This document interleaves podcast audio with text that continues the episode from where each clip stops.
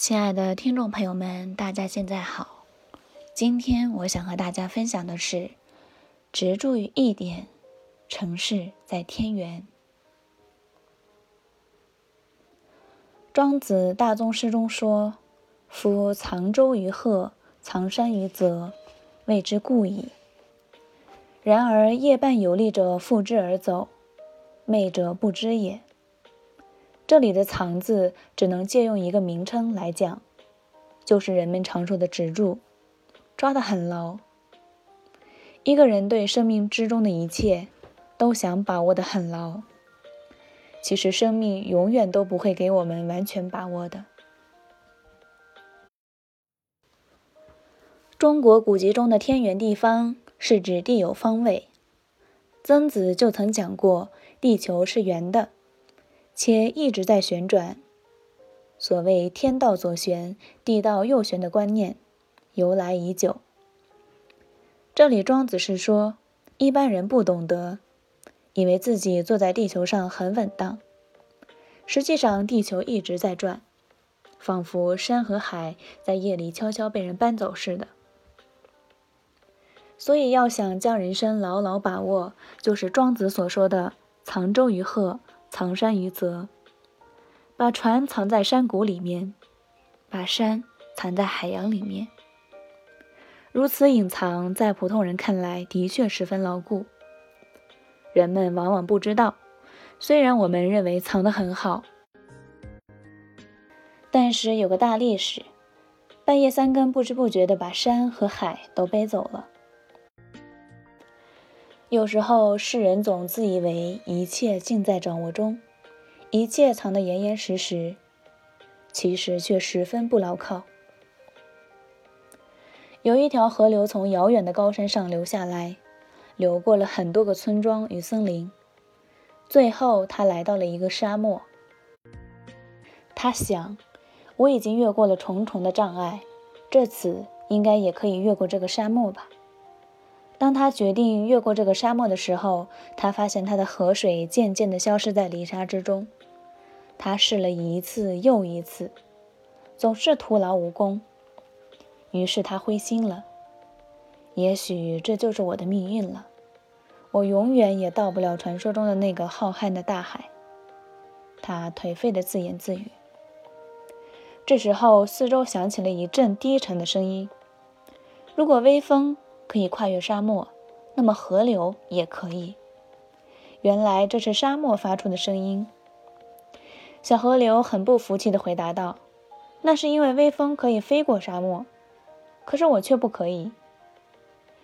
因为你坚持你原来的样子，所以你永远无法跨越这个沙漠。你必须让微风带着你飞过这个沙漠，到达你的目的地。你只要愿意放弃你现在的样子。”让自己蒸发到微风中。沙漠用它低沉的声音这样说：“小河流从来不知道有这样的事情。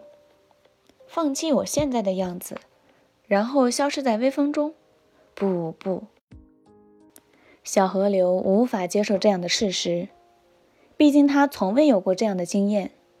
叫他放弃自己现在的样子，那么不等于自我毁灭了吗？”我怎么知道这是真的？小河流这么问。